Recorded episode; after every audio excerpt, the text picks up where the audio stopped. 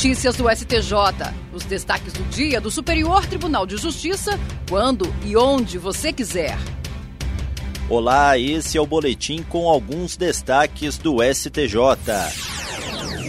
A quarta turma do Superior Tribunal de Justiça decidiu que os valores dos prêmios arrecadados pela representante de seguros e não repassados à seguradora não constituem créditos sujeitos à recuperação judicial da primeira e, por isso, podem ser cobrados. No caso analisado, duas empresas firmaram parceria para a venda aos consumidores de seguro de garantia estendida dos produtos.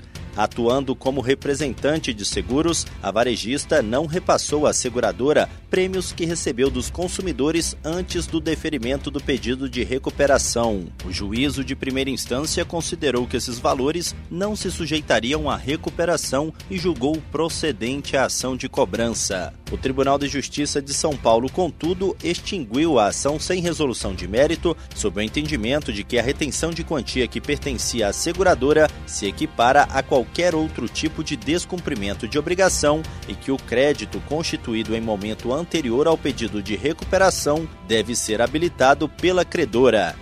No STJ, o colegiado da quarta turma deu provimento ao recurso da seguradora. A relatora, ministra Isabel Galotti, destacou que os créditos consignados e o dinheiro recebido em nome da seguradora não a torna proprietária momentânea dos valores sob sua posse, assim como ela não é responsável pela cobertura do risco.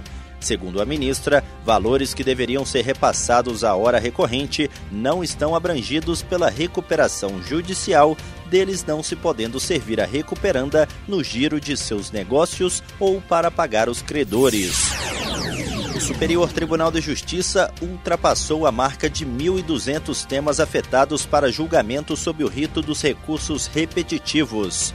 O número foi alcançado no último dia 13, quando a segunda sessão destacou dois recursos especiais para definir o termo inicial do prazo prescricional da petição de herança proposta por filho cujo reconhecimento tenha ocorrido após a morte do pai.